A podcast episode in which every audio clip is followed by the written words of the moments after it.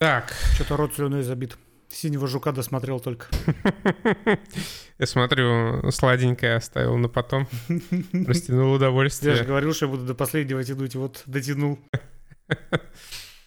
Так, значит, у нас Спайдермен, Мираге и э, голубые Битлзы.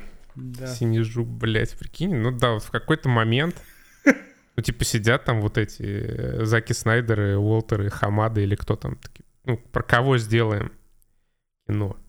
Синий жук, ебать. Такие, блин, звучит как хитяра на миллиард. А, Так. Здравствуйте, наши дорогие зрители, зрители.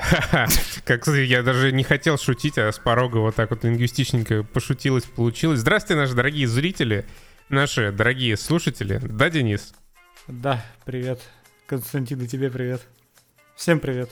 Всем привет, и мне привет, и Денису привет, и вам привет. Надеемся, у вас хорошее настроение, вы прекрасно проводите время этими осенними вечерами, у вас все хорошо, жизнь прекрасна и бьет ключом. Особенно надеемся, что все так у тех людей, которые поддерживают нас на Бусте, Патреоне, социальной сети, ВКонтакте, замечательного человека Павла Дурова, качка красивого, а также в Apple подкастах.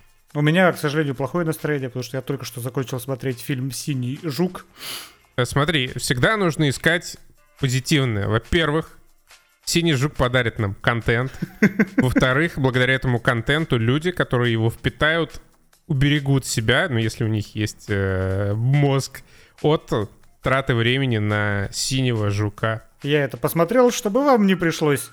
Поэтому мы, чтобы вам не пришлось, посмотрели «Синего жука», поиграли в Assassin's Creed Мираж, ну и шлифанули это еще Спайдерменом, который, к сожалению, кстати, тоже мне, меня больше разочаровал, чем порадовал внезапно. Нихуя себе. Но у меня тоже есть вопросики к Спайдермену. Не на 91 метакритика. А, я впитал его.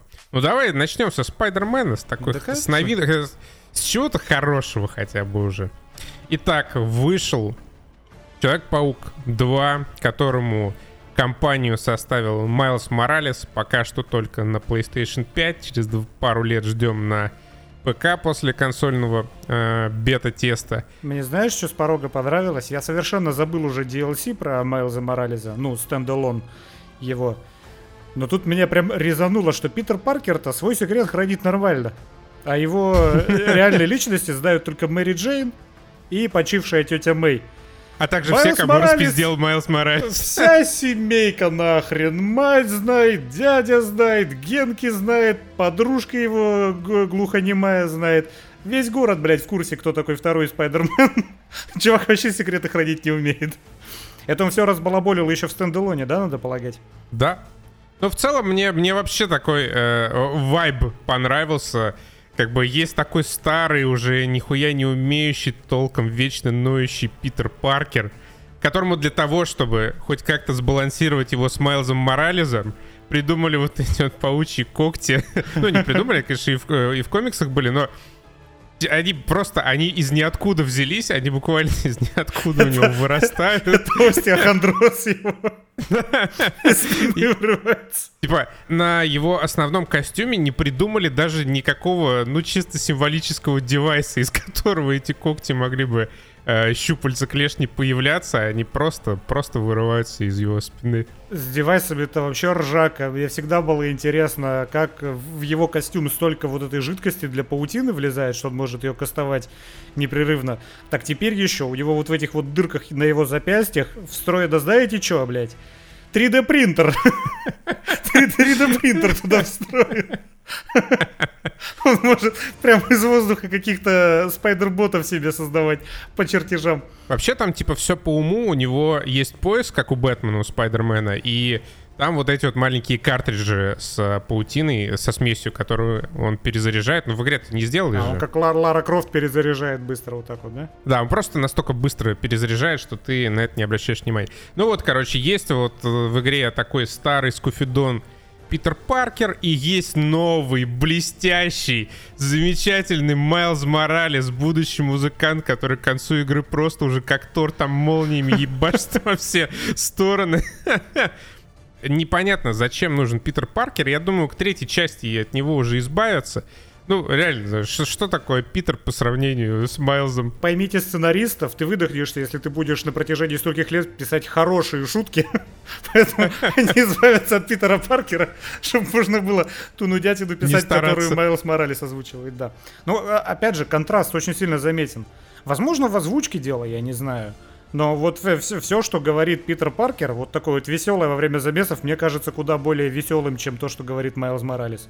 Возможно, сценаристы специально так сделали, а возможно, там две группы сценаристов работало. А я думаю, специально. И я даже примерно представляю, почему. Потому что Питер Паркер — это комиксовый персонаж, который в этой видеоигре игре олицетворяет своего комиксового героя, который соответствует своему образу. Он сражается с суперзлодеями — он э, борется с, там, с личными проблемами, пытается выстроить свою личную жизнь.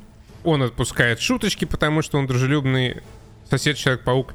А Майлз Моралес — это репрезентативная фигура. Как и половина его квестов. Да, возьми его квесты, возьми его сюжет, вот эта вот основная цепочка с украденными инструментами, к чему она в итоге приводит? Ну, к чему приводит, например, цепочка квестов с Юри? Я сейчас не буду спойлерить, но так, в общих чертах. Они, она приводит к появлению нового культового злодея, к пасхалке, к супергеройской, короче, теме. Как Клиффхенгеру, в конце концов. Клиффхенгеру, да. И тебе, ну, тебе как бы интересно, потому что вот эта вот цепочка квестов, она полностью связана с происходящим, и она, в общем, ну, типа, супергеройская. К чему приводит цепочка квестов Майлза Моралеса? К тому, что в финале вы посещаете какой-то симпозиум, где можете почитать о Сейчас я рискну ошибиться во всех своих словах. Я не кто, какие они? Просто темнокожие. Ну, джазовые музыканты надо полагать. Джазовые или пуэрториканские. Я просто проскипал все их биографии. Что происходит в квестах за подружку Гарри Поттера? Ой, Гарри Поттера. Питера Паркера. Откуда это вообще вылезло? Ну, Гарри Поттер, Питер Паркер. А, ну стрелять их всех она, это, конечно, очень нелепо, но у нее происходит тоже там свой супергеройский стелс сначала, а потом супергеройский экшен, полностью в контексте вот этого сюжетного приключения, которое связано с Вен Венумом и Крейвеном. Что происходит в дополнительной миссии за подружку уже Майлза Морализа? Она глухонемая, нам показывают э, то, как она воспринимает мир, когда не может э, ничего слышать, ничего не может сказать. Там она встречает другую девочку, они вместе художницы, друг друга поддерживают. И ты такой сидишь, типа, ебать, там симбиот людей убивает. Можно, пожалуйста, мне меня вернуть в ту часть игры, которая пиздатая и захватывающая? Ну, то есть все, все, что касается активности принудительных Майлза Морализа, не то, что активности принудительные, а проходить их нужно принудительно в роли Майлза Морализа, их нужно проходить правильно. Вы не просто берете контроллер, вы идете, покупаете себе портфель, тетрадь, ручку и отправляетесь, блядь, на лекцию, потому что 80% его контента Майлза Морализа это ты приходишь и тебе начинают читать лекцию. Про черное комьюнити, про черных музыкантов, про гомосексуалистов в высших школах, которых нужно свести. Вот, блядь, я реально, я играю в игру про Человека-паука, чтобы помочь одному гею-студенту пригласить другого гея-студента на выпускной бал. Вот это именно то, блядь, чем я хотел заниматься, когда покупал эту игру за 80 евро. Причем, да, забавно, э, можно, конечно, возразить, что у Питера Паркера тоже есть такие маленькие квесты дружелюбного соседа Человека-паука. Но они не читают маленькие... тебе лекции. Они читают тебе лекции, они такие, по-хорошему, экзистенциальные.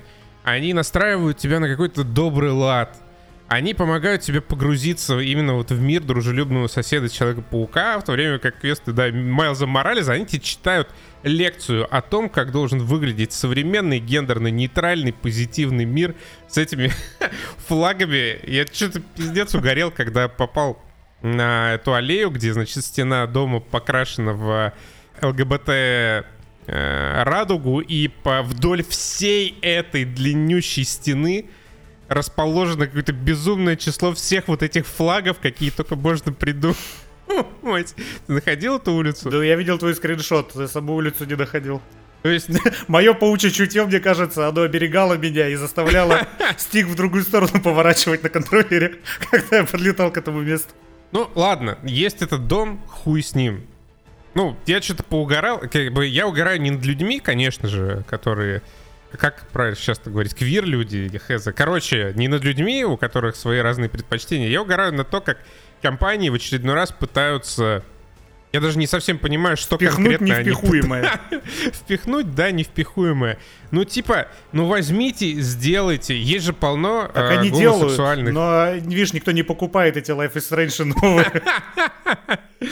Как бы да. И в итоге получается, что игра... Ну, во-первых, я не знаю, мне, в принципе, нахуй вообще Майлз Моралес не интересен, по первой причине, которую мы обсудили.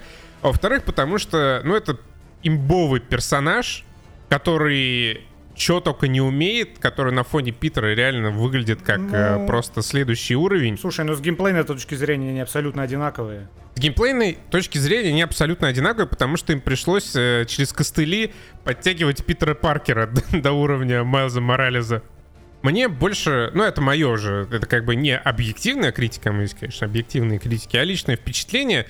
Мне нравится более приземленный тон повествования, именно поэтому меня что-то подразочаровало третий акт подразочаровал, когда уже начинается серьезное дерьмо с Венумом. Вместе с этим начинается какая-то вообще прям сценарная шиза, такая плотненькая. Да, я как-то, когда мы обсуждали, по-моему, второго Венома, я тогда проронил, по-моему, фразу, что вот если кто-то хорошо Венома и покажет в своем произведении, это инсомники во втором Спайдермене. И, к сожалению, я был неправ, мне не понравился Веном в этой игре. я причем, он же появляется реально в последней трети игры. И я 14 часов такой, давайте, блядь, быстрее, Венома станет просто охуительно. Просто охуительно. И Веном наконец-то появился, и мeh. Ну, я не знаю, мне просто вектор не понравился, по которому начали эту историю раскручивать э, сценаристы. Да, они что-то с порога взяли какой-то апокалиптический сценарий уровня Мстителей. Да, и они вообще не окунулись, собственно, в саму личность Венома. Фильмы, каким бы говном они ни были, у них хотя бы замах, как, по крайней мере, на мой вкус, был правильный. Это показать тебе, как э, сражаются вот эти два разума, находящиеся в одном теле. Это было сделано кринжово во многом в фильмах. Даже в первом, во втором и тем более. Но это тот вектор, который мне интересно было бы увидеть. А здесь этого нету вообще. Ну, собственно, в мультике 94 года был вообще заебись. А тут, ну просто, да, космическая бяка появилась, она долго-долго в спящем режиме была, потом, наконец-то, питание на нее подали, и все, и давай порабощать мир, ну типа, ме, ну и чё, и, и самое, что страшное, в конце все это свелось по эстетике по своей, по геймплею это понятно, что ничем это другим закончиться не могло, но по эстетике по своей это свелось к э, битве с очередным космическим говном в декорациях говна, как у DC. это, чисто превратилось в DC под конец. А, огромная, во- во-первых, игра крошечная. Она абсолютно миниатюрная. Я прошел ее полностью, зачистив почти все побочки. Она мне пройдена на 96% за 20 часов. За 19 у меня написано в главной менюшке. Слушай, я, э, я здесь категорически не согласен. Я считаю, что 20 часов это хорошо. А, Это хорошо просто, ну видишь, я выполнил все активности. Если бы я их не выполнял, это было бы, эта игра была бы чисто по сюжету в два раза короче, чем The Last of Us 2. Ну, опять же, не знаю, я за 25 прошел, я не выполнил только, ну, большую часть полетов за кибер э, голубями, из которых надо на флешку выкачивать информацию. Ну и Мистерио, конечно, скипнул в пизду. Неинтересно. И проблема, мне кажется, огромная у этой игры с пейсингом. Потому что экшен охуительный, но его что-то очень мало. Я, я говорю конкретно про продуманный, насыщенный экшен. Не вот эти побочки, где ты идешь и убиваешь 10 противников, которые выскакивают на тебя в том месте, которое у тебя помечено вопросиком на карте. А вот именно такой постановочный, насыщенный, кайфовый, прям классный экшен. Вот его что-то дико мало. Возможно, я себе еще э, малину подпортил тем, что я, ну, зачищал побочки, да. Я не просто шел по сюжету, я так прошел миссию, пошел по побочкам. Они мне немножко поднадоели, я пошел дальше по сюжету, но, к сожалению, дальше по сюжету, вместо того, чтобы была еще какая-то одна насыщенная геймплейная миссия, у меня там какая-то беготня, господи, по парку аттракционов, который охуительно сделан, который просто потрясающе выглядит. Но ты по нему ходишь минут 30, наверное. Но опять же, если ты тыкаешься там во все, что там есть, ну ты 30 минут по нему ходишь, и заканчивается это быстрее, чем вот эти вот 30 минут ты ходил э, до, до экшона. И вот что-то вот этот pacing, он меня утомил. То есть до, до конца игру под конец я уже проходил, ну просто потому что надо пройти. Я в итоге прошел ее за два выходных, за субботу-воскресенье я ее прошел. И когда я понял, что типа там на 15 часу уже ничего с Веномом интересного не будет, и игра продолжает тянуть эту резину с этим чудовищным пейсингом, когда ты уже, ну ты уже хочешь экшона, ты уже хочешь чего-нибудь красивого, красочного и геймплейно сложного, а у тебя все гоняют там туда-сюда, за Мэри Джейн теперь поиграй, постреляй из пистолета. Игра в какой-то момент в шутер, блядь, превращается от третьего Да, лица. причем, что самое интересное, вот опять же, касаемо вот этой шизы, которая накатывает э, в третьем акте, э, Мэри Джейн получает пистолет, который, в общем-то, делает бесполезными абсолютно обоих спайдерменов с их паутиной суперспособностями, потому что из этого пистолета за 4 выстрела можно там одного супер врага убить. За за один хедшот можно его убить. Или за один... Ну, я на контроле каких. нахуй. Но, типа, 4 попадания по этому монстру, и все, его нету. В то время как за Спайдермена ты что-то его там лупишь, дубасишь, крутишься, вертишься. А, да- а почему они себе не взяли по одному такому, или даже по два в каждую руку? Все было бы намного быстрее. Что-то мы слишком нагнетаем, надо Да, немножко но- про хорошее поговорить. Э, Тут можно сразу сказать, что вот эти минусы, которые касаются Спайдермена, это принципиально другие минусы относительно там, какого-нибудь Assassin's Creed, к которому мы дальше перейдем. Потому что предположим, минусы те же, просто в, объеме хорошего они тонут, а в Assassin's Creed эти минусы очень сильно выпирают. Да, а в Assassin's Creed э, те немногие плюсы, которые есть, они тонут в, ми- в минусах. Не, вообще, в целом, блядь, я... а, вот какова же разница? Ну, я как бы уже за 30, я, когда вот надо, я уже не могу, знаешь, вот сесть и пройти какую-нибудь хуйню, которая мне не нравится. Да, синего жука-то двухчасового, и то сложно было смотреть. Да, я тоже, я смотрел «Синего жука» часов 5, наверное. Ну, как бы за один день посмотрел, но это был очень растянутый процесс. И травмирующий. Да, Assassin's Creed Mirage я за неделю кое-как часов 9 натошнил максимум. Потому что, ну, невозможно. А вот Спайдермена я впитал тоже за два дня и кусочек ночи. Наст- вот настолько там охуенный и аддиктивный геймплей, как и в первой части, от которого, ну, вообще невозможно отлипнуть. То, как герой перемещается по городу, насколько это быстро, насколько пиздато тебе из полета на паутине переходить в бой, как классно он протекает, как легко тебе использовать абсолютно все свои навыки, все свои инструменты, и как здорово тебе после этого сразу же, э, ну кроме тех случаев, когда тебе надо... Это очень странная добавка к геймплею, после миссии какого-то чувака взять и дотащить его до скорой помощи. Все это безумно круто, безумно красиво и безумно разнообразно. И безумно доделано, что в 2023 году уже не кажется само по себе очевидным аспектом AAA игры. У нас в этом году много было игр, которым еще полгода, блядь, нужно для того, чтобы дойти до релиза. Эта игра доделана, то есть ты, опять же, в отличие от Assassin's Creed, машешься с неприятелями в рукопашку, и ты чувствуешь эти удары. Они все красиво анимированы, они все четко проходят, у тебя почти ничего не багует в этой игре. Ты с этой крыши, где ты сейчас развалил 15 человек на паутине, начинаешь лететь, и тоже все сделано. И тоже все потрясно. Отлично откликается персонаж на инпуты, которые ты посылаешь через свой контроллер в игру. А потом ты запускаешь Assassin's Creed Mirage, блядь. И ты понимаешь, что эту игру делали на отъебись. То есть это, это тоже просто в 2023 году нужно проговорить. Это игра AAA, которая, сука, доделана, блядь.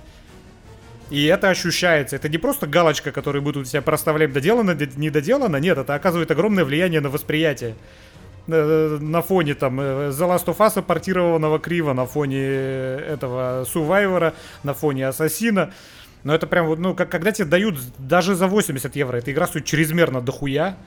80 евро. Но, блядь, я бы уж тогда, наверное, из-за Survivor и из-за The Last of Us переплатил лишние 20 евро, но чтобы они работали, блядь, как Spider-Man на PlayStation 5.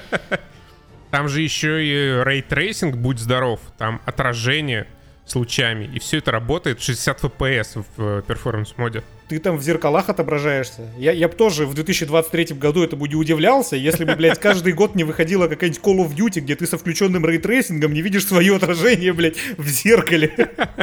Такое было в Cold War, по-моему, там в настройках ray tracing. Включаешь, блядь, подходишь к зеркалу, ни хера. Ты там не отражаешься тупо. Но при этом местами очень странно проебано освещение. Особенно в дневных сценах и иногда даже в кат-сценах. А, в кат-сценах, которые вот э, там, где люди ходят и разговаривают, такие незамысловатые, не поставленные кат-сцены, а вот чисто там типа разговоры говорящих голов, вокруг которых камера летает, и которые время от времени ходят, ебать, это уровень Sims 4. Это, прям отвратительно. Вот, тут это был чисто мираж. Вот в эти моменты по качеству исполнения Spider-Man 2 за 80 евро это тупо Assassin's Creed. Это, это очень стрёмно. Но когда начинается конкретно поставленный экшон, ну или даже не экшон, а просто сцены поставлены уже нормально, то это, конечно, уже нормальный уровень, нормальный AAA уровень. И в том числе экшон — это просто разъебище какое-то. Да. Как он поставлен, насколько дорого выглядит эта игра, когда, да, начинаются вот эти вот сюжетные заставки. А, а, Человек-паук 2 выглядит лучше, чем все три последних фильма э, Marvel слэш Sony вместе взятые. Единственное, что в этой вселенной все-таки переплевывает Спайдермена по качеству постановки экшона, это Final Fantasy последняя. Но если кто-то к ней подобрался максимально близко, то это как раз Спайдермен второй. Да, тут тоже есть какие-то огромные монстры, здесь тоже есть многоступенчатые боссы, и вот это вот все настолько пиздато обставлено, что вот пока ты проходишь, ты, в принципе, даже не обращаешь внимания на то, что какая-то хуйня сюжетная происходит. И ты просто наслаждаешься процессом. Это процесс, который ничем не обременен. Это игра, в которой кайфово делать абсолютно все, любую активность. При том, что существенного апгрейда вот эти вот дополнительные все миссии по зачистке города они не получили. Есть э, так называемые сайды, которые, да, стали чуть более сюжетными, чуть более интересными, конечно, когда мы не говорим о квестах Майлза Морализа. Но абсолютно все активности, они остались примерно на том же уровне. Мне кажется, их даже стало меньше. Убрали полностью всякие стелс-миссии, э, сократили количество гаджетов, но добавили одну стелс-имбу, это возможность э, натягивать себе паутинный канат, который, в общем-то, ставит точку на стелсе, потому что ты можешь просто куда надо пульнуть свою паутину и с нее подцепить до двух врагов сразу незаметно, если прокачать э, специальный перк. И, э, ну, заканчивая тем, что мне не понравилось, костюмы. И за вычетом костюмов в MCU, респект, они здесь есть. А в основном костюмы какие-то вообще отстойные. Какие-то аниме, что-то какие-то панки, киберпанки, такие довольно неказистые. И финальный костюм Майлза Морализа, который ему придумали как основной. Под финальную миссию? Да, это что за хуйня вообще? Да, как, как и у Питера Паркера, потому что вот в последней миссии на тебя принудительно натягивают новый костюм и на Питера Паркера, и на Майлза Морализа, и они оба самые уебанские во всей игре. Ну, на, на Питере хотя бы вот эта сюжетная жижа по нему течет. Да а у Майлза Морализа, это что за пиздец, блядь? Кстати, броня Венома и вот эта белая броня финальной миссии, мне очень они не понравились. Это какие-то... Да, Ну, это тоже. какой-то поролон сраный, но это некрасиво прям сделано. Но сам Веном анимирован и нарисован, ебать, охуенно, пизже, чем в фильме.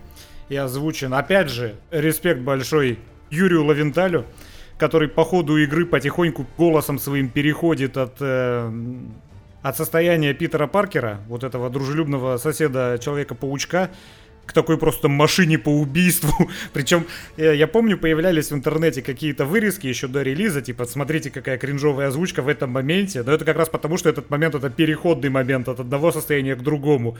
Когда ты все это в игре наблюдаешь, у него голос становится все грубее, у него реплики все жестче. Под конец он уже просто такой сипло начинает орать. И уроды, я вас всех замочу. Очень классно сделали. Да, и хочется, чтобы как бы раскрыли эту тему больше, чтобы тебе показали внутреннюю борьбу Питера Паркера и Венома, но ее вообще в игре по сути нет. Да. Что да. удивительно, этой темы как бы касаются предельно вскользь, прям вообще предельно вскользь. После чего она полностью на 100% уступает место вот этому сражению с угрозой э, уровня Мстителей. Почему так сделали? Ну, типа, есть, мне кажется, две очевидные причины. Первая — это решили, что раз э, это Веном, значит, ну, один из самых э, знаковых и важных противников Спайдермена, то битва с ним должна быть эпических масштабов, иначе не поймут. С другой стороны, ее и можно было сделать эпических масштабов, просто, ну, в более локально. Просто сюжет на три часика подлиннее сделать, например. Или убрать да. вот эти вот побочные миссии с геями. С другой стороны, надо было, типа, сложного контента навалить э, под конец, чтобы рашить тебя к финалу, чтобы ты там не останавливался на побочках. Э, ну, там же куча вот этих новых врагов появляется, когда ЖЖ растекается. Но это тоже какое-то странное решение. И можно просто залочить весь город и оставить только сюжетную миссию. Ну, никто же так не запрещает сделать. Это, это, по сути, уже последний час игры, там уже особой разницы, мне кажется, нету. Я думаю, просто не смогли, ну или просто решили, в принципе, в эту тему не ударяться, да. Мне за это обидно. Обидно, что хронометраж тратится на Майлза Морализа. Да. Причем, как бы, Питера Паркера в играх было не так уж и много. Он был в первой игре, это одна единственная игра полностью про Питера Паркера. И во второй он уже отходит потихонечку на задний план. И более того, э, история, которая должна быть целиком и полностью сконцентрирована на Питере Паркере. И венами, блядь. И венами, да. Ну, то есть это же реально, это культовая связка комиксовых героев, ну, о которой знают, условно говоря, все. Я думаю, там не все знают, грубо говоря, о том, что Питер Паркер, Человек-паук, сражался с э, каким-нибудь там стервятником, но все в курсе, даже те, кто не особо по Человекам-паукам, что у него вот есть такой главный враг, главный злодей Веном. И здесь, да, почему-то, с учетом того, что игру делали явно не в ограниченных ресурсах, игру делали большой продолжительной, Здесь почему-то этой теме и теме его отношений там с Гарри Осборном уделяется просто катастрофически мало времени, а вместо этого, ну, реально тратится на какую-то хуйню, на каких-то там джазовых э, артистов и э, возню Майлза Моралеса в камео. И как бы я не против, но вот есть же спин про Майлза Моралеса. Ну, сделайте второй спин про Майлза Моралеса, если так надо. Ну, пускай. А игру про Питера Паркера не трогайте. Ну, типа того, ну, блядь. Пускай он будет э, как вот этот sidekick, ну, как sidekick. Там же есть некоторые персонажи, которые просто время от времени-то в бою появляются. Mm-hmm. Такое типа камео. И там помогают Питеру Паркеру, вместе с ним сражаются. Вместе они там проходят э, какие-то миссии с ним, действуют как NPC, ну как в Бэтмене, там, женщина-кошка. Блин, вот женщ... миссия с женщиной-кошкой охерительная была. И миссию, блядь, с женщиной-кошкой отдали ебаному Майлзу Моралесу. Да, лучшую миссию в игре. Я не играл в Ratchet Clank второго, но вот если был хотя бы отдаленно реально похож на это, то когда-нибудь на пенсии я его все-таки запущу. Уже тут реально ты по этому Нью-Йорку они задействовали свой SSD, хваленый на максимум, и ты как в Ratchet Clank прям, ну, не сам, а по скрипту у тебя, ну, у тебя разрывы появляются в небе, и ты буквально весь Нью-Йорк, телепортируясь в разные точки, и не только, блядь, Нью-Йорк, пролетаешь, и все это красиво, когда начинается замес, то там же еще, ну и куча, соответственно, вот этих совместных всяких анимаций добивания, когда ты в замесе, ты просто как Майлз Моралес, и начинается какая-то добивашка, и у тебя появляется вот это вот очко э, пространственное доктора Стрэнджа, оттуда вылетает женщина-кошка, с тобой делает парное добивание и кидает врага в другой разлом, и разлом за ним закр... чудовищно красиво. Это, причем это настолько быстро все происходит, что ты чисто подсознательно успеваешь примерно понять, что произошло, но от этого еще круче, потому что все это настолько стремительно. И вообще в, в сюжетных миссиях любой пролет где-нибудь. Это всегда феерично. Столько всего происходит, когда эти два Спайдермена. Вот эта миссия по закатному Нью-Йорку, когда ты гнался за рептилией. Сколько они там человек понаспасали, просто пролетая мимо, когда у тебя ты, ты вот в геймплее у тебя абсолютно незаметно какая-то просто пятисекундная катсцена, как они там пролетают под рушащимися билбордами, хватают паутины одного человека, кидают другому Питеру, тот их приземляет, у тебя камера вращается, столько всего на экране за 5 секунд происходит, ты вообще понять не успеваешь, что, но тебе охуенно. Не, поставлено просто потрясающе, да, это, ну, другой уровень прям экшенов. Настолько охуенно. И, ну, просто обидно, что есть какие-то странные проблемы. То есть будем обсуждать Assassin's Creed Mirage, там ничего странного. Это просто говно, мы его там обосрем, и, и нормально. А здесь реально, ну, кажется, очень странными э, и сценарные решения, ну, и некоторые геймплейные тоже и, кстати, у меня было довольно много багов, э, прям удивительно много для консольной игры. Часто приходилось вообще перезагружаться, потому что прям игру закрывать и открывать, потому что скрипты ломались, не срабатывали. Ну, такого у меня не было, но игра пару раз вылетала. Там бывают э, некоторые баги, но это баги категории С. Ну, у меня, по Ну, крайней мере, да, были, это то, которые, что ну, просто абсолютно произошли, точно такой покекал и похуй, да. Да, это как бы ничего страшного. Э, Experience не ломают, как киберпанк. Вот ты сказал, что очень мало времени уделено э, отношениям Питера Паркера и Гарри Осборна. Тут вот как бы все относительно. Потому что тебе экспозиции поначалу наваливают over дохуя. Ты прям очень много времени проводишь как раз вот этих низкотемповых миссиях, которые сбивают pacing игре неимоверно. Но я на тот момент был готов этой игре простить, Потому что я был уверен, что это стрельнет в дальнейшем, как это стреляло под конец первого Спайдермена, когда ты просто в слезах сидишь и тебя всего трясет.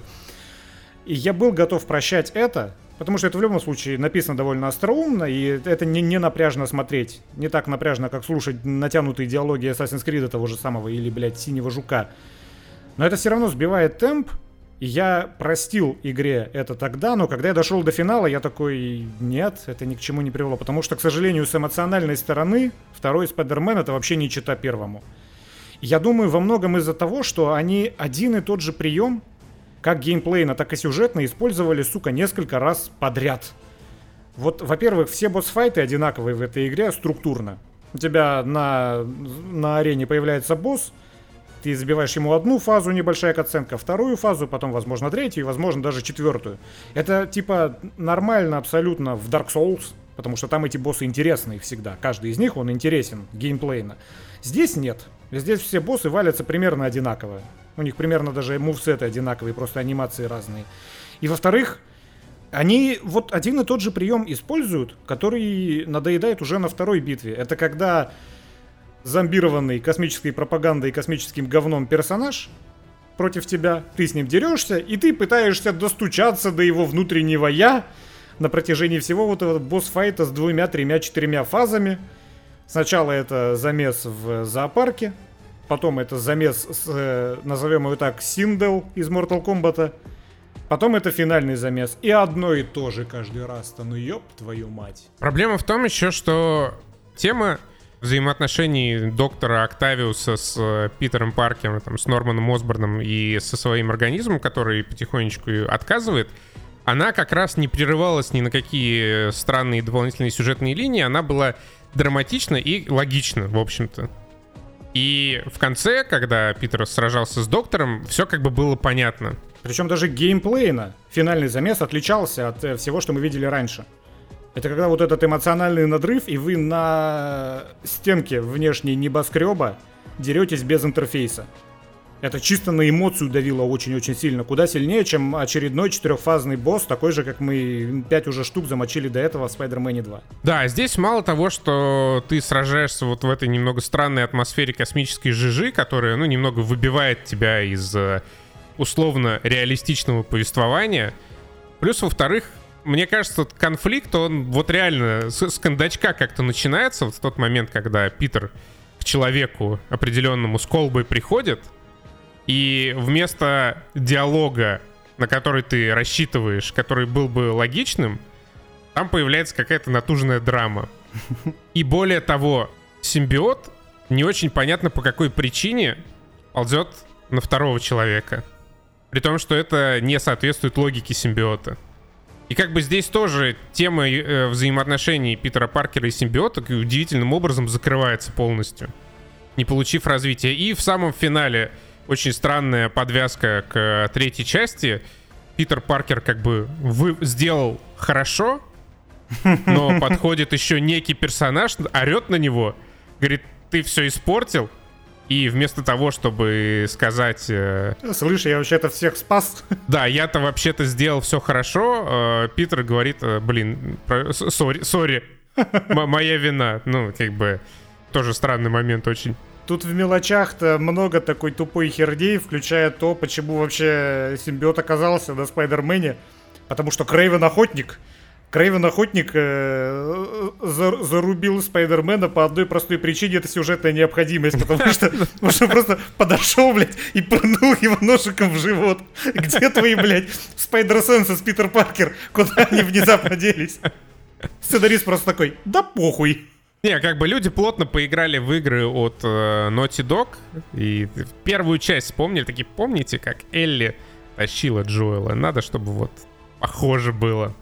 Э, ну, типа, да, очень, очень непонятно сделано. Э, но в любом случае, игра охуенная. Как бы хочется ее поругать, но таких игр от третьего лица, таких комплексных и компактных, в том числе в хорошем смысле, их ну, практически нет. Потому что, ну, ты выпол... Я не знаю, вот ты выполняешь активность, тебе хочется, надо там выполнить какую-нибудь активность в Far Cry, в Assassin's Creed, ты открываешь карту, вот, сейчас сюда тпшнусь, тут что-то сделаю, на гринжу, значит, 200 металла и 50 обрезков кожи. Ну, наверное, хватит на апгрейд. Здесь ты просто летаешь по этому чудовищно красивому Нью-Йорку. Такой, оба! Тут какое-то преступление. Стремительно падаешь, раскидываешь там э, мобов, получаешь за это какой-то опыт. Летишь дальше, там еще какой-нибудь квест. Бах-бах, открываешь меню. Оп, оказывается, у тебя хватит ресурсов на прокачку чего-нибудь. Прокачиваешь, не напрягаясь абсолютно. Знаешь, что испортили? Испортили, сука, фотографию. Да. Потому что и в первой части были вот эти вот локации, которые у тебя на карте помечены таким зелененьким фотоаппаратом.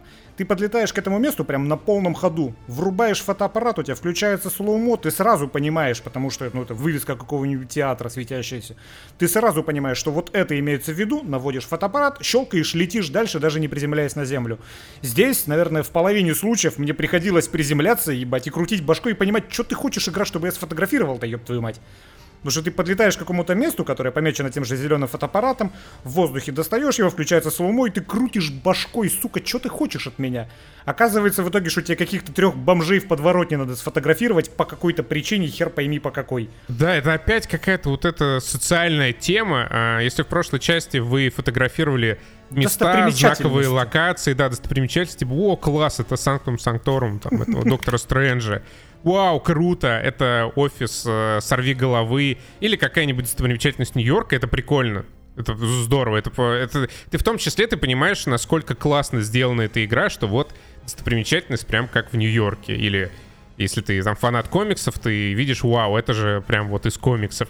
Здесь ты фоткаешь каких-то людей абсолютно рандомных, и тебе потом еще звонит э, редактор газеты и какую-то хуйню начинает нести ему вот, я сюда с детства ходил, покупал хот-доги, в этом районе лучшая комьюнити, лучшие люди, знаешь, душа Нью-Йорка, хуё моё, и ты такой, Има, чувак, а, а когда уже я попаду в офис «Сорви головы»?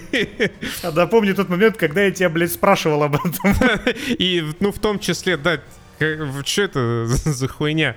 Spider-Man 2, мне кажется, войдет в книгу рекордов Гиннесса как художественное произведение, в котором больше всего раз было произнесено слово комьюнити. Мне кажется, в сериале комьюнити многосезонном оно было меньше раз произнесено. Ну, как бы да, что-то угорели люди по... Я не знаю, не люблю слово повесточка. Э, но... По высказыванию своему. По, по высказыванию, да. Первое, что тебе говорит Гарри Осборн, когда приводит тебя в э, свое, значит, новое предприятие, показывает тебе невероятно просто роскошно нарисованный, детализованный офис. Первое, что он тебе говорит, а, я распустил прошлый совет директоров и и нанял этих. И сделал новый инклюзивный. Да, сделал новый инклюзивный. И ведет тебя в туалет для всех гендеров. Да, и причем ты никогда не видишь даже этот совет директоров, непонятно, зачем тебе эта информация нужна, что совет директоров инклюзив. Ну, типа, ну ладно, окей, да, допустим, пускай, хорошо, пускай будет э, инклюзивненько. Ну вот э, то, о чем ты, Костян, говорил, что в отличие там от Far Cry, здесь все эти побочки не напряжные и хорошо вшиты, потому что открытый мир э, все такой же пиздатый, как и в первой части. Во многом благодаря системе мувмента, потому что тебе реально просто приятно летать по этому городу. Сейчас добавили еще Wingsuit в арсенал Спайдермена. Раньше была проблема, что если ты над небоскребами, ну как ты там оказался над небоскребами, то тебе нечего делать, кроме как опускаться на уровень этих небоскребов, чтобы за них паутиной цепляться. А сейчас ты взмыл в небеса и на Wingsuit полетел по этому Нью-Йорку, который стал еще больше. Там еще добавили восточнее Ист Ривера несколько локаций, включая там Бруклин, Брайтон Бич, Асторию, что-то еще, а, и Квинс. И теперь ты еще и над водой частенько летаешь, и над водой летать охуенно. Там кучу этих, как они называются, парусники эти маленькие, я забыл слово. Ну, лодочки. За них можешь паутинкой цепляться, и по воде скользить, и на вингсюте лететь. Потрясающе абсолютно. Так что, да, вот этот открытый мир, он, несмотря на то, что ты все время летаешь на уровне птиц, а не спускаешься вниз к людям почти никогда. Это один из лучших открытых миров, которые есть. И поэтому даже вот эти филлерные активности, которые в него напиханы, они воспринимаются гораздо лучше, чем во многих других открытых мирах, потому что ты, да, ты, да, ты просто в кайф себе летишь по городу, пролетаешь мимо и такой, ну, остановлюсь на 30 секунд, хули нет. Останавливаешься, месишься, летишь дальше. Так что в этом плане игра все-таки отличная, но как сиквел, мне кажется, это гораздо слабее, чем он должен был быть. Это гораздо слабее, чем сиквел God of War. Потому что God of War, например, хоть он был примерно таким же, как и оригинал по механикам и по графину, но эта новая история, она достаточно крепкая для того, чтобы затмить собой хотя бы в некоторых аспектах э, историю первой части. Ну и, соответственно, весь тот геймплей и все эти условия сюжетные, в которых оказываются персонажи, это способно по многим параметрам превзойти первую часть. Spider-Man 2 не способен по сюжету превзойти первую часть. Вообще ни в каком аспекте я, я не вижу, что бы там было сделано в этом плане лучше, чем в э, первом Спайдермене. Да, добавились какие-то высказывания, но как будто вот для галочки. Знаете, вот мы часто это обсуждаем, когда, условно говоря, там квир-персонаж хорошо, когда квир-персонаж плохо. Когда этот персонаж работает, когда он написан как интересный герой, это здорово. Когда его просто добавляют, ну, это какая-то хуйня, которая агрит там людей. Здесь, э, ну, примерно то же самое. Вот есть этот Майлз Моралес, есть его сюжет. Ну, типа, он, он не вписывается в историю. Ты ждешь накала, тебе интересно, как же все будет развиваться там между Паркером и этим симбиотом и Гарри Осборном. Но тебе вместо этого подсовывают какие-то семейные драмы Майлза Морализа, э, которые ну, может быть, нормально бы смотрелись э, как отдельная игра, как э, отдельное дополнение, как прошлая часть, которая мне, кстати, вообще нихуя не понравилась с точки зрения сюжета. Но пускай бы он там себе где-нибудь плавал. Игра прекрасно бы работала без Майлза Морализа, потому что, ну, в числе прочего, Майлз Моралес принес с собой еще вот эту всякую откровенную магию. В конце, когда старый персонаж появляется, и вот они с Майлзом Морализом начинают вот эту хуйню свою какую-то проворачивать в другом измерении. Ну тоже, что за... Блять, чуть не забыл. Одна из сильных сторон этого сюжета — это тема искупления преступников. Прямо ряд есть персонажей, которые были антагонистами в первой части, но так или иначе себя хоть немного реабилитируют во второй части, и это очень важно хотя бы для того, чтобы правильно воспринимать методы Человека-паука. Потому что он верит в исправление, и вот мы наконец-то видим, что его вера в исправление, почему он никого не убивает, а только отправляет в тюрьму, что она работает. Что многие из преступников, посаженным им, посажен, посаженных, им, да, посаженных им в этот Райкерс, они, они реально исправляются, и это довольно балдежно. То есть вот это вот э, такие филлерные, с одной стороны, элементы повествования, которые, тем не менее, мне кажутся крайне уместными. На которые тоже там суммарно отводится, наверное, час хронометража, что достаточно много, когда мы говорим о 20-часовой игре. Но вот это филлеры, которые во многом имеют право на существование. За это лайк. Да, но опять же, это все можно было намного интереснее вплести в э, можно сюжетную было. линию Спайдермена. То есть, ну, типа... Эх, не знаю, Майлз Моралес прям вообще, ну, дизлайк. Его финальный костюм олицетворяет вообще все, что... Всю часть вот эту морализовскую. Ну, типа, да, пока что мы не видели ни одной игры, в которой присутствие Майлза Морализа бы делало игру лучше. Да. А в любом случае, Spider-Man 2 абсолютно кайфовый. Это игра другого уровня по сравнению с большей частью всех AAA продуктов, выходящих сейчас. И даже в сравнении с 4A продуктами, ведь Ubisoft теперь выпускает только 4A игры. Да, и мы прикоснулись э, к одной из них. Двухметровой палкой прикоснулись, и все равно почему-то руки в говне оказались. И рот, и руки. Короче, Assassin's Creed Mirage я вообще не был в теме того, что это такое. Я не слежу особо сейчас за пресс-релизами от Ubisoft, потому что мне кажется, что Ubisoft все. мне кажется, в обозримом будущем эта компания перестанет существовать. Ну, возможно, в составе Tencent, блядь. Ну, потому что Ubisoft не выпускает э, новых игр. Новых в плане предлагающих что-то новое. Последнее новое, что у них было, это... Я не помню, что вышло раньше. Rainbow Six Siege или For Honor? Примерно рядом они вышли, не помню. По-моему, Siege вышел раньше. For Honor это последнее интересное, что они сделали. Сейчас единственная надежда, блядь, на X Defiant. на бесплатную Call of Duty, но что-то я сомневаюсь. И там же еще по аватару зреет игра, но э, мне кажется, она... Мне кажется, не, нет. Успеха не найдет. Мне кажется, больше ничто не найдет успеха. Блять, мы обязательно с тобой, Костян, должны будем поиграть в Skull and Bones, когда она наконец-то выйдет. Не, это что, само собой, конечно. Сто процентов нужно посмотреть, на что Ubisoft потратил 10 лет. 10 лет делают эту игру уже. Короче, Assassin's Creed Mirage Возвращение к истокам. И это настолько буквальное возвращение к истокам. Возвращение в 2007 год. Типа, да, представьте, как выглядела первая сессия, во многом выглядела. И визуально, и по механикам, и по э, качеству проработки искусственного интеллекта. Вот примерно на таком же уровне работает Assassin's Creed Mirage. Но справедливости ради что стоит отметить, что все-таки текстуры в 2023 году выглядят лучше, чем текстуры в 2015, например, когда выходил Syndicate. Это правда. И некоторые эффекты, даже есть э, партиклы какие-то, которые разлетаются от фэнтезийных мечей, э, они сделаны э, лучше. Но на этом все. Я, э, помимо того, что я поиграл часов 10 в Мираж, я еще поиграл часа 3-4, чисто чтобы освежить в памяти в э, Assassin's Creed Syndicate которая мне тоже не особо нравилась в свое время. Ну, это все, ну, это, это такая же дубовая игра, но сейчас я в нее поиграл, и ёб твою мать. На фоне Миража какая же она хорошая. Даже без учета того, что она для своего времени хорошая. Нет, для 2023 года во всем, кроме разрешения текстур, Синдикат пизже, блядь, чем Мираж. Начиная с повествования. Персонажи, когда говорят в Мираже, они говорят только о цели задания. Если это какая-нибудь катсценка, тут я ставлю кавычки, то это заходит Басим в здание и такой, ну чё? Ему отвечают, новая цель, где? Там-то, зачем? Потому-то, как? Вот так. Все, пока, пока. И ушел. Это, ну все, ничего глубже, интереса никакого в сюжете нету. Какой интерес может быть у потенциального игрока в том, чтобы слушать о том, кто наша новая цель и как мы должны ее убить. Сука, ты кто, блядь? Ну вот с кем я разговариваю? Вот, вот ты хуй, который мне это... Ты кто? Почему мне должно быть интересно, когда ты открываешь свой рот тебя слушать?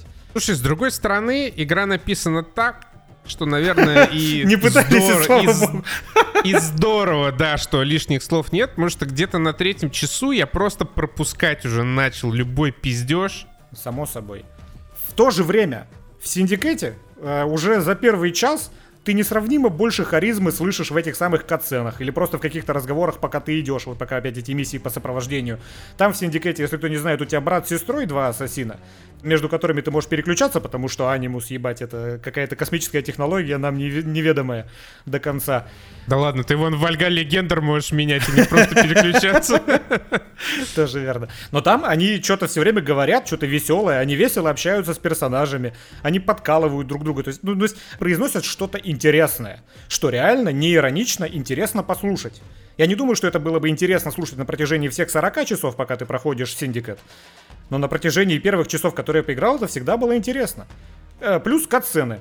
Там, например, вот катсцена в 30 FPS в Синдикете, это, например, когда идет погоня по железнодорожным рельсам, и ты, как в Uncharted, господи, пытаешься спастись с поезда который, на протяжении нескольких вагонов, которые падают вниз и взрываются. Вот катсцена. Что такое катсцены в Мираже? Которые точно так же залочены в 30 FPS, выглядят абсолютно точно так же, с такими же дубовыми анимациями, как в игре 2015 года, но при этом там не происходит нихуя. Просто люди там идут по пустыне, или этот Басим, он карабкается до какую-нибудь башню вот в этих дубовых анимациях. Зачем эта катсцена вообще?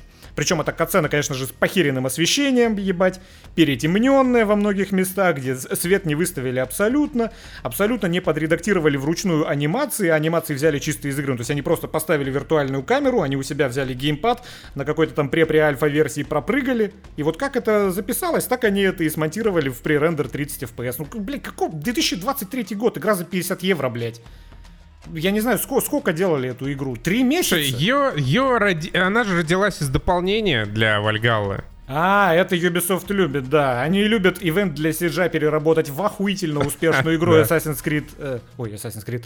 Rainbow Six Extraction. Они вот э, хотят сделать из DLC, особо не напрягаясь, э, игру за 50 евро отдельную Assassin's Creed Mirage. И что еще они, конечно же, хотят сделать из DLC? Они хотят 10 лет разрабатывать Skull, and Bones. Да. Господи, как бы это мой. просто дешево сделанная игра. Э, она, она выглядит дешево. Assassin's Creed Mirage выглядит очень-очень дешево. И просто подано это под соусом того, что мы ну, как бы пари... вырезали механики, вырезали там большую часть всякого крафта и э, кастомизации по отношению к Вальгалле не для того, чтобы вернуть игру к истокам, а просто чтобы подешевле сделать разработку. В этом отношении, как бы, э, забрали контент, не дали качество. Если... Э, не люблю Assassin's Creed, но в Вальгалу ты играешь, у тебя там контент на 100 часов. Сомнительного качества, но, ну, как бы, люди играют, многим нравится. Мираж — это абсолютно то же самое, только с вырезанным контентом. Если там в Вальгале у тебя целый, я не знаю, материк, то здесь у тебя просто ебаная пустыня с этим Багдадом и еще парой абсолютно безликих однотипных деревушек. Опять же, разница какая в Синдикате, несмотря на то, что анимации тоже кривые, блять, косые даже по меркам 15 года, это все равно хоть как-то ощущается. Но вот как бой ощущается в Мираже, это, блядь, в Вальгале было лучше. Ну, я, по крайней мере, не помню таких фейспалмов от Вальгалы, в которую я в свое время на релизе, сколько там, 2-3 года назад поиграл. Здесь прямо неприятно бить человека. Потому что вот этот импакт просто от попадания по человеку, он абсолютно никакущий у тебя почему-то... А более того, даже по анимациям они да. не реагируют на твои удары. У тебя какой-то рассинхрон между визуальным ударом и аудиоударом. То есть ты его бьешь, сабля сквозь него проходит, и потом ты слышишь вот это бзынь, бзынь, э, дефлекты, вот эти вот парирования, ты можешь вот эту вот вертушку свою левой рукой с кинжалом крутить бесконечно, тебе вообще в тайминге не нужно попадать. Типа, ты должен попасть в тайминг, если ты хочешь его заваншотить после парирования. Но в целом ты можешь крутить эту вот э, вертушку левой рукой, чтобы отбивать удары. И опять же, он по тебе бьет, и у тебя, сука, в разные моменты звучит звук, и на видео ты видишь, как ты парируешь этот удар у тебя вот эти микростаторы, эти слэшеровские, они тоже как-то дико криво сделаны. То есть, то есть я просто пытался по стелсу проходить эту игру, потому что мне неприятно драться, чисто тактильно. Но, кстати, по, по и идеологии это как раз игра про стелс, это возвращение к истокам. Стелс в том числе, так сказать, социальный. Но... Но так сказать, это ключевая фраза. Да, так сказать, стелс здесь очень смешной. Ну, во-первых, уровни над уровнями не заебывались. Они одинаковые. Они одинаковые, да, у тебя просто есть двор, огороженный высокими стенами. То тут, то там стоят какие-то охранники-стражники. Тебе нужно пробраться в этот двор и устранить э, цель. Э, теперь в некоторых миссиях тебе нужно выполнить еще какие-то дурацкие нелепые квесты, непонятно зачем. Ну, там, найти какие-то документы, что-то там просаботировать, чтобы твоя цель вышла откуда-то, и ты ее устранил. Стелс абсолютно нелепый. Искусственного интеллекта здесь ну, как бы особо нет. И набор инструментов у этого Басима такой, что он просто вот как нож сквозь масло проходит э, сквозь этих стражников. То есть э, за углом да даже ладно, углы, блять, кусты — это имба. Ты в куст залезаешь, ты свистишь, на тебя оборачиваются все стражники, все смотрят.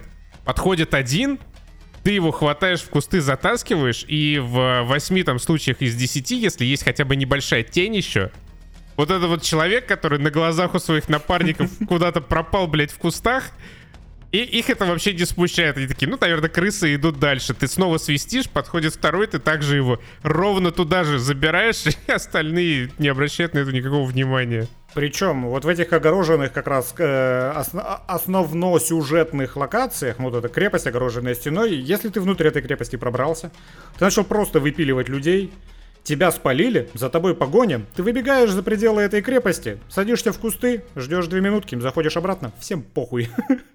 И причем, когда ты на глазах у простых людей убиваешь кого-то, они могут начать кричать типа, а, смотрите, разбойники напали, убивают людей. Кто-то, возможно, даже куда-то побежит, Ну вот у меня типа один раз из десяти было такое, что вот этот побежавший, он обратно возвращается с какими-то э, сотрудниками органов правопорядка.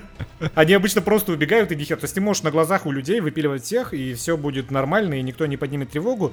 И вот смотри, нам с тобой сейчас вполне, причем справедливо скажут, что, ну, точно так же работали и старые части Assassin's Creed. Один, два, Syndicate, Unity, они все были точно такие же, с теми же проблемами, которые ты описал. И мы как раз, вот мы люди, которые фанаты, и мы как раз поставили там высокий-высокий балл и ни разу не пожалели о тех потраченных 50 евро на эту игру, потому что это возвращение к корням, которого мы и хотели. Это все правомерно, но мы возвращаемся опять же к той же теме. Индустрия, блядь, не стоит на месте. Точно так же игрался Syndicate, которому уже, блядь, 8 лет. Слушай, да на самом деле не так же. По-моему, да, во многом Мираж хуже. Ну, я поиграл сейчас в Синдикат, и все то же самое абсолютно. Ну, за исключением того, что тебе в Мираже нужно дольше колупать врагов, если ты вступил в открытое противостояние. Например, передвижение. Насколько чаще в Мираже Басим прыгает не туда и цепляется хер знает за что, и анимации при этом рваные, какие-то дерганые. Вот смотри, э, цепляется он примерно так же, как и в Синдикате, рандомно. То есть там я тоже испытывал поначалу вот эти вот проблемы, что, сука, блядь, я не туда хотел прыгнуть. Но по анимациям Syndicate и Unity, они выигрывают, безусловно, у Миража. Да, Игры, соответственно, 8 и 9-летней давности, они гораздо пизже. Там гораздо больше анимаций. Ты когда вот длинную какую-то пробежку делаешь, со всяким там хитрым рельефом, со всякими уступами, ты за полторы минуты и в Unity, и в Syndicate увидишь гораздо больше интересных анимаций, чем ты увидишь в Мираже. Вот с этим паркуром связанных. Я же говорю, да и Мираж он даже хуже выглядит, чем прошлые части даже если бы он выглядел так же, как в прошлой части, это все равно халтура Ubisoft, потому что прошло 8, блядь, лет с Синдиката, 9 лет прошло с Unity. И какого ж хера, блядь, ваша игра, она по многим параметрам вообще ничуть не лучше, а по некоторым параметрам даже хуже, чем эти игры. Она либо такая же, либо хуже во всем, кроме разрешения текстур. Вот во всем, блядь. Искусственный интеллект, паркур, управление, боевая система — Стелс. Про сюжет я вообще молчу. Стелс такой же. Стелс абсолютно такой же. Я считаю, что он не хуже. Ну, типа, и единственное плюс-минус веселенькое, это фаркраевский стелс вот этот самый. Потому что он, типа, ну, он работает. Это вот то, что в игре работает, по крайней мере. Крио, ху, худо-бедно, там, у, с поправками на отсутствующий искусственный интеллект, но работает. Слушай, ну Far Cry, он все равно, он все равно интереснее, потому что в Far Cry у тебя есть э, какое-то взаимодействие мира, внутри это вот так. этой экосистемы. У тебя больше прикольных каких-то инструментов и анимаций. Здесь в любом случае, типа здесь у тебя как бы все заскриптовано прям вообще совсем. Ты просто вот сидишь и нажимаешь одну кнопку, тебе даже не надо никуда прицелиться из лука там или из пистолета, и у тебя все как бы само происходит. В какой-то момент можно прокачать себе даже нож, который как в Dishonored будет э, убирать куда-то, я не знаю, что там, как там анимус именно работает, просто испепелять трупы, которые даже невозможно будет найти другим охранникам, хотя это, в общем, и так не проблема. Еще и это, господи, цепочка убийств, которая теперь просто делается телепортацией протагониста когда ты помечаешь тебе несколько противников, и он между ними так и всех там четырех условно выпиливает. И на бумаге это звучит прикольно, Анимус не успевает отследить движение Басима, настолько быстро он двигается. И там, типа, там даже спецэффект прикольный такой, цифровой полу, что у тебя, да, вот твой силуэт постепенно появляется, и ты вонзаешь нож кому-то, тут же исчезает, появляется у другого. Это на бумаге даже звучит, ну, приемлемо но как это уныло в игре реализовано. То есть это, да. это не стремительное выпиливание четырех противников. Это очень-очень медленное выпиливание четырех противников, когда ты медленно-медленно появляешься рядом с человеком, засовываешь ему кинжал под ребро и исчезаешь. Медленно появляешься друг. Я уснуть успеваю, пока вот эта вот супер быстрая анимация, которую не успевает отследить анимус, пройдет наконец-то. Ну, типа, даже в этом обосрались. Такой эффект был в Мордоре, первом и втором тоже, наверное. Это выглядело охуенно в Мордоре тоже там, 7 лет назад, или когда он вышел. Ну, даже если мы, например, про стелс, если мы сейчас поговорили с Костяном, Костян считает, что в Far Cry был стелс лучше, я считаю, что примерно такой же. Будем отталкиваться от моего мнения, потому что оно больше э, выгодно Миражу. Ладно. Даже в этом случае, блядь, Far Cry 10 лет. Индустрия 8 лет развивалась со времен Синдиката, последнего, что было по этой формуле плюс-минус сделано из Ассасинов. Даже в этом случае, блядь, Ubisoft стагнирует. Два консольных поколения сменилось, она выпустила игру ничуть не лучше, чем вот эти старые. Фанаты, вам навалили говна за 50 евро. Типа, ну, я понимаю, что многим э, приятно, ну, реально, вернуться к геймплейным истокам этой серии. Потому что, ну, геймплейна, она теперь больше похожа на ранние части Ассасинов, чем на современные. Реально истоки, 2007 год. Да. Я, я ничего не имею против вас, люди. Просто осознавайте, да, что вы же не, не будете с этим спорить, что Ubisoft навалила говна, потому что ей было лень напрягаться. Мне, мне просто обидно за Ассасинов, потому что сама эстетика Ассасинов, сама, ну, завязка, по крайней мере, этой истории, она вполне подходит для того, чтобы современными технологиями сделать из этой серии что-то интересное. Ну, можно сделать интересное. Ну, проработайте вы, блядь, искусственный интеллект. Ну, придумайте вы новых концептов для геймплея.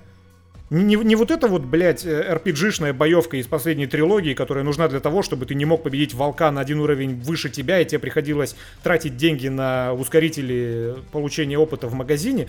Ну, блядь, по-нормальному сделайте игру. Ну, ну, ну, придумайте игру, чтобы она была игрой. Блять, Ubisoft, если ты не начнешь делать нормальные игры, ты кончишься. Потому что Ubisoft это, ну, это же потрясающая компания. Они же последние годы, последние 5, 7, 8 лет, они, они, они чисто доят свои игры. Они не пытаются сделать хорошие игры. Они пытаются сделать игры, которые было бы как можно проще монетизировать. И к чему это привело? Ив Геймо хотел себе побольше денег, а в итоге спустя уже 8 лет вот этой политики нету денег у Ubisoft. Все, блядь, у нее убытки уже идут. Они себе уже прогнозируют убытки, пиздец. Потому что они не делали хорошие игры, а они делали те игры, которые было бы проще монетизировать. А само собой, проще монетизировать те игры, геймдизайн которых нацелен на то, чтобы игроку, блядь, было неприятно играть в, в эту игру без доната. Они же в какой-то момент сместили свой акцент ну, в отчетах внутренних и для инвесторов с э, продаж и с э, оценок на удержание. Типа, это такой очень странный параметр для однопользовательских игр. Удержание, оно очень важно там в мобильных играх и мультиплеерных. Очень странно удержание мерить качество именно, ну, как бы внутренней однопользовательской игры, что вот в твою Вальгалу играют, условно говоря, полгода. Одно дело, когда годами играют в The Elder Scrolls, потому что там растет комьюнити, потому что увлекательно, потому что люди там моды создают. Ну и как бы игра живет своей жизнью развивается там до следующей части. Другое дело, когда у тебя есть какие-то таймгейты в игре, когда у тебя появляются очень странные DLC. Ну, короче, странная политика, которая, да, видимо, не привела к успеху. И, и, и насколько же похуй создателям этой игры в нарратив, с нарративной точки зрения, потому что как только ты попадаешь в Багдад, тебе вручают костюм ассасина, первый же NPC, к которому ты подходишь, он видит на тебе этот костюм ассасина и такой, о, так ты теперь из этих, что ли? Да, ты чё? Но в тот же момент, когда ты попадаешь в Багдад, у тебя разблокируется внутриигровой магазин, у меня, поскольку я, конечно же, не платил 50 евро за эту игру, я оплатил себе месяц подписки Ubisoft Plus за 15 евро. И, конечно же, мне там навалили сразу скинов Принца Персии. И к этому NPC я уже подошел в костюме Принца Персии, где нету ни намека на ассасинов. И он смотрит на Принца Персии такой, а, так ты из, э... из кого, блядь, из этих? Из Принцев Персии, ёб твою мать, кусок ты дебила. Ну, может быть, да, там, там же не уточняется. Может быть, как раз именно поэтому реплика так и написана. О, ты из этих? Гардианов из Destiny. Вон я вижу твоего огненного коня на улице. Ну, настолько насрать на художественную целостность уже Ubisoft. Мне реально обидно. Assassin's Creed потенциально может быть пиздатым экшеном, стелс-экшеном, неважно. Но нет, блядь, мы выпускаем в 2023 году игру, которая по качеству хуже, чем игры 15-13 годов. Технологии Unity, вон, вообще забыты просто окончательно. Вот эти все потрясающие анимации, добивания, этот плавный паркур великолепный. Это же вообще все в прошлом осталось. Ну да, осталось в прошлом, а в 2023 жрите говно. Кстати, о... Кстати, о говне. говна. Слушай, хорошую вещь, я считаю, синим жуком не назовут. Это касается многих персонажей комиксов, потому что мне кажется, что каким бы талантливым автором и художником ты ни был, в тот момент, когда ты придумываешь персонажей, которые называются каким-то цветом и каким-то животным или любым, любым другим существительным, ты не стараешься вообще. Синий жук, черная пантера, черная вдова, э, зеленый фонарь, Зеленый го... Каждый раз, когда я слышал где-то, еще во времена Спайдермена в Рэми, когда я слышал где-то зеленый гоблин, у меня глаз дергаться начинал. Какое-то уебанство. Я не знаю, возможно, в английском языке для ну, а, английских нейтивов эти словосочетания звучат как-то лучше, чем для русского уха. Может, там Blue Beetle звучит хорошо, или Green Goblin звучит хорошо, нормально, приемлемо. Но по-русски, блядь, синий жук.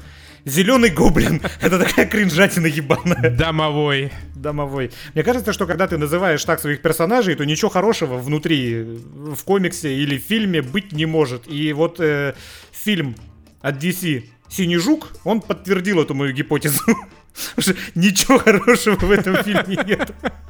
Это удивительный просто монстр Франкенштейна, составленный из всех других приемов других супергеройских фильмов.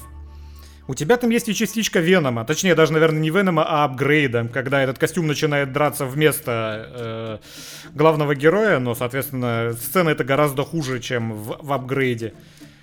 У тебя есть там и э, кринжатина Спайдермена третьего. Господи.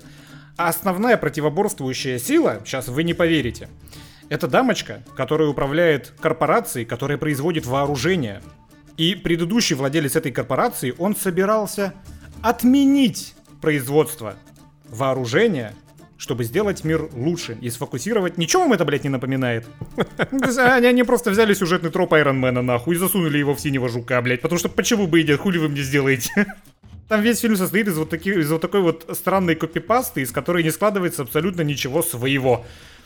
Те немногие экшн-сцены, которые там есть, этим синим, прости господи, жуком, они, к сожалению, не имеют никакого своего стиля, поэтому они просто никакущие. Просто какие-то спецэффекты по экрану летают, тебе настолько похуй вообще. Это не хореографически некрасиво, это не эстетически некрасиво в этом не зашито никакой эмоции, потому что и сюжет тут неинтересный, блядь. Да, еще, блядь, здесь есть э, жуколет, такой, типа, блядь, средство передвижения синего жука, который пердит, блядь. Это, это по уровню испанского стыда примерно как тот вертолет Таноса из комиксов в 2023 году блядь, воспринимается. Да, так чудовищно. Я, на самом деле, я был немного конфужен тем, что я не, не до конца понял, для какой вообще аудитории этот фильм. Потому что э, 70% времени это какое-то кринжовое дерьмо типа детей шпионов. Но при этом ближе к концу там появляется какой-то вьетнамский эпизод со сжиганием людей. И шутки про то, как кровь приливает к писе. Там вообще вот этот вот э, антагонист, он мне очень понравился. Они, опять же, вот эти вот люди, которые писали и снимали этот фильм, они такие, ебать, антагонист же должен быть неоднозначным. Должна быть какая-то серая мораль, потому что сейчас принято так снимать фильмы. Ты не можешь просто злюку поставить себе в качестве, в качестве главной противодействующей силы нашему главному герою. Поэтому, типа, за весь фильм один раз антагонист посмотрел на какой-то амулете, где какая-то женщина и ребенок, и все. И никакие его действия никак не отсылали к его моральным терзаниям. И в конце просто у него флешбэк, костюм синего жука говорит, смотри, я разблокировала вот этому типу флешбэк, давай я тебе его покажу. И за, пять минут до конца фильма она показывает тебе флешбэк этого чувака, который, ну, просто был злым на протяжении всего фильма. И никаких намеков на то, что он может быть каким-то там серо-моральным, не было. И тебе за полторы минуты до конца финальной драки показывают флешбэк, и ты такой, ебать, вот это сложный персонаж. Чисто по чекбоксам сработали. Нужно? Нужно. Поэтому давай покажем, что у него убили семью, и поэтому он такой. А зритель сидит такой, как же мне насрать? Причем, блин, вообще фильм очень странный. Кто, зачем? Ну, понятно, зачем там Венума сняли, окей, это популярный злодей. А они просто хотят по шухеру по-быстрому срубить хоть немножко бабла с чего-нибудь, пока наконец-то не пришел Джеймс Ганн и не навел порядок в этом свинарнике. Ну смотри, а, прикол в том, что до того, как пришел еще Джеймс Ганн, который, кстати, Джеймс Ганн же он оставил этот фильм «Голубого жука», у них была намного дешевле э, снята, как ее, блин, э, Bad Girl фильм с Брэндоном Фрейзером. Ничего себе, он его просто играл. нахуй уничтожили. Год назад это было, пришел Джеймс Ганн, сменилось руководство, когда, помнишь, тогда еще появился и стремительно исчез Генри Кевилл в роли Супермена. Да-да-да. Началось списание расходов, и э, Bad Girl была снята за примерно ту же сумму, что и «Синий жук», это около 100 миллионов. Ну, а там за 80 у «Синего жука» что-то типа 105 миллионов бюджет. И Girl ее просто нахуй уничтожили пленку. Ну, по крайней мере, не стали, короче, выпускать даже на стримингах, чтобы можно было э, списать этот бюджет. Ну, как-то через налоги. Ну, знаете, вот эти американские схемы в э, кинематографе. Конечно, знаем. Как бы понятно, почему э, не отменяют какой-нибудь там Флэша или Аквамена. Это два фильма с супер раздутым, передутым бюджетом в 200-300 миллионов, на которых, наверное, еще можно как-то выехать. Ну, там Бэтмен был у Флэша, э, в Аквамене, ну, в общем-то, Аквамен, первая часть там много Эмбер собрала. Хёрд. И... Эмбер Хёрд, Эмбер да. Хёрд постеснялись показывать в трейлере, один какой-то кадр с ней оставили. Ну, как бы, да, ситуация плачевная и так. А вот Синий Жук, герой 25-го эшелона, в фильме, у которого абсолютно точно не будет никакого качественного доброго сарафана, почему его как бы не, не списали и не отправили в утиль? Потому что по сюжету... Вообще, это такая хуйня непонятная. Ну, по крайней мере, не знаю, может быть, в комиксе это супер крутой э, герой с отличным лором, хуё моё и все такое. Что здесь по сюжету? В какие-то там стародавние времена на землю упали какие-то, блядь, 15 скоробеев. Или только один, ну, я не понял. Короче, откуда-то из космоса летели какие-то вот эти вот жучки инопланетные. И как минимум один из них упал на Землю. Это настолько мощный жук, что он может там планеты разрушать. Такая информация присутствует в фильме. Веном, короче, пролетел. Да, Синий Веном. прилетел так- такой своеобразный венум, который э, становится симбиотом, попадает через сраку, это шутка из фильма, если что, в тело э, Дэнни Треха, э, Дани Рохаса, короче, главного героя Майлза Морализа. Бля, прошу прощения за эти шутки. Э, Да, отвратительно. Я себя осуждаю. Больше так не... Мексиканского паренька. я забыл, как его зовут. Да, мексиканский парень. Невозможно запомнить, как его зовут. Я, я думаю, это забыл даже э, артист, исполнявший главную роль еще в процессе съемок. Потому что Да, даже ему было похуй. Типа обычный японский... Ой, япон... Ну да, обычный мексиканский школьник.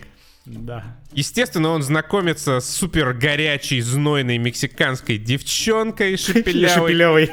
Это какое-то непонятное будущее, где абсолютно на похуй на какие-то дома для картинки будущего налеплены какие-то РГБ-ленты, которые абсолютно по-идиотски смотрятся. Ну как вы возьмете Москву, например, Хрущевку какую-нибудь, э, Махрову, район спальный, в After Effects налепите на них какой-то неоновой рекламы, и типа, во, киберпанковое будущее. Блять, как тебе дизайн этого злодея красного? Он выглядит как э, дешевая китайская Как Power. Ranger. Блять, да. Как Power Ranger в нулевых. Особенно в конце, когда они вместе-то друг перед другом на коленях вставали, и он начал вставать, и видно, что ему неудобно вообще в этой пластиковой броне двигаться. Просто дерьмо пол. Блять, дизайн костюма этого синего жука тоже какая-то хуйня непонятная. У него еще ранец сзади из этого скоробея. Ну, пр- просто как дерьмо какое-то выглядит. Это, блядь, миниган для бабушки э, с эффектом диско. Что это за хуйня? Да, это, это фарс.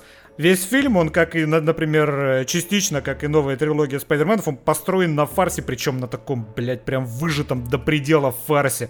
В жопу главному герою влетает этот синий жук, и начинается, блядь, экшен-секвенс, который я пытался как-то нарративно оправдать, но я не смог.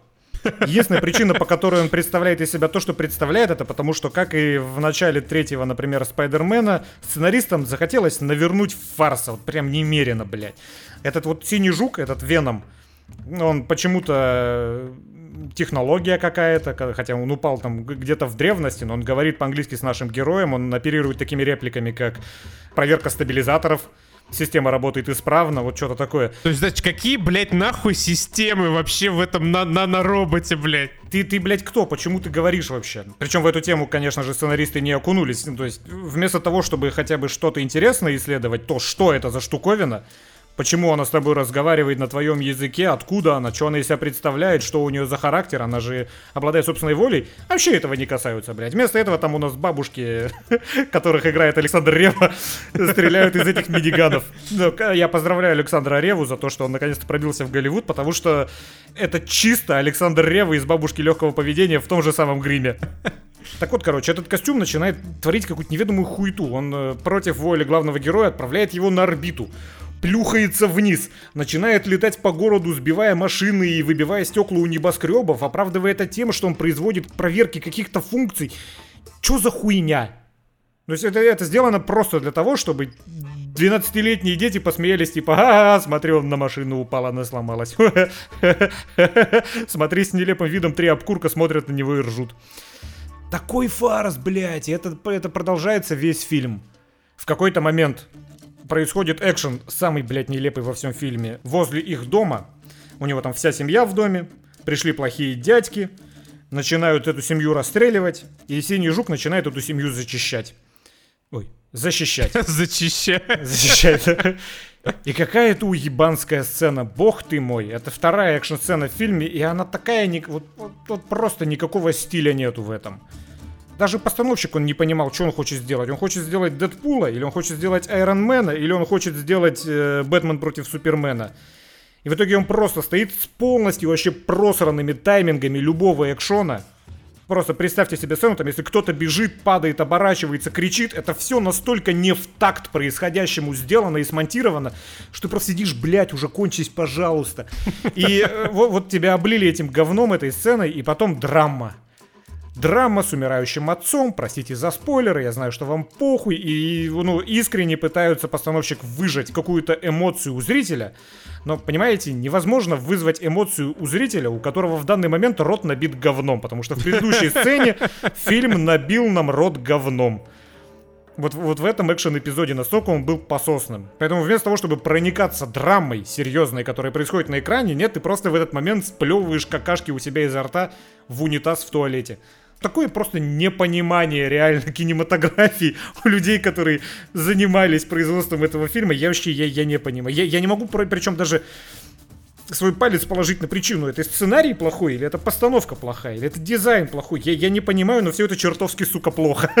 Блин, я думаю, знаешь, э, здесь, как всегда, такие типа, у нас была первая супергероиня женщина, чудо-женщина который мы сделали фильм. Но не было мексиканца. Но не было, да, мексиканского героя. А что у нас? О, синий жук, ну давайте. И далее. Мне еще понравилась коричневая мораль в этом фильме. Он же... Э, этот главный паренек, он не убивает тоже принципиально. Даже когда его семье все предельно угрожает, он не убивает, ну ладно, пускай. Но при этом, когда его семья садится в этот жуколет, и отправляется на базу врагов, которую защи- защищают какие-то несчастные чопики. Там прям показывают, как клешнями они протыкают этих чопиков. И такие, о, е, да, класс, И потом так цинично сбрасывают, дергая вот этой клешней, чтобы он свалился оттуда. То есть она его просто насквозь прошибла. Да, и, и в конце, значит, э, такой предельно морально правильный чувак, который главного злодея вот этого э, Power Ranger не стал убивать, даже несмотря на то, что он думал, что э, этот Power Ranger убил его там дядю. Он смотрит просто абсолютно безучастливо, как этот Power Ranger тащит в огонь, сука, и убивает бедную несчастную женщину беззащитную. Но, слушай, он безучастно смотрит не потому, что так в сценарии прописано, а потому что такой каст у этого фильма. Не, ну то есть представь, чувак, который до последнего трайхардил, чтобы не убить даже главного злодея, пиздец там угрозу. Хотя я не понимаю, как для жука, который э, уничтожает целые планеты, это могло быть вообще угрозой. Но хорошо, допустим, там какая-то что-то, какая-то энергия куда-то переместилась по трубке, хуё-моё, тыры-пыры. Ладно.